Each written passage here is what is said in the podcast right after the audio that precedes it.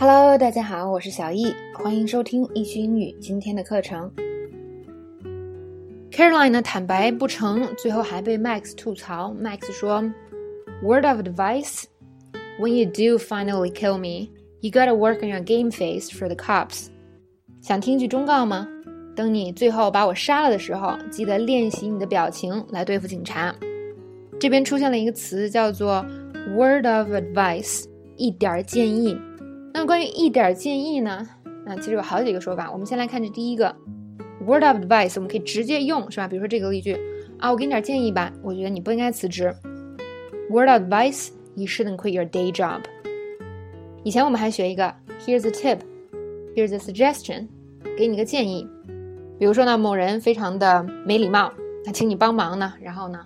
还有各种说不好听的话，这个时候你跟他说，Here's a tip: the next time you want someone to do a favor for you, don't insult him first。所以你下次要想找人帮忙，别先侮辱人家，好吗？下一个叫 A word to the wise，送你一句话。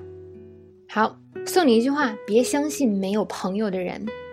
A word to the wise: don't trust someone who has no friends。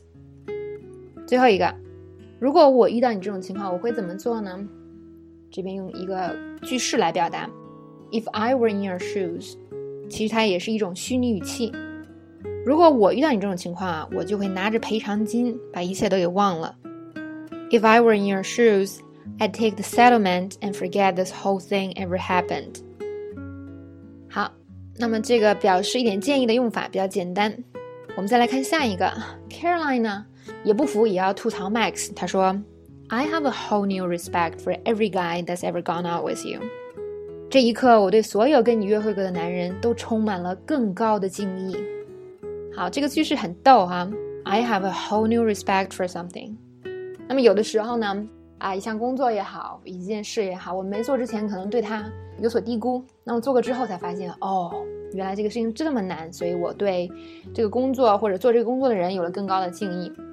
好，我们来看一个例句：给我爸洗了一天车以后，我对洗车工人有了更高的敬意。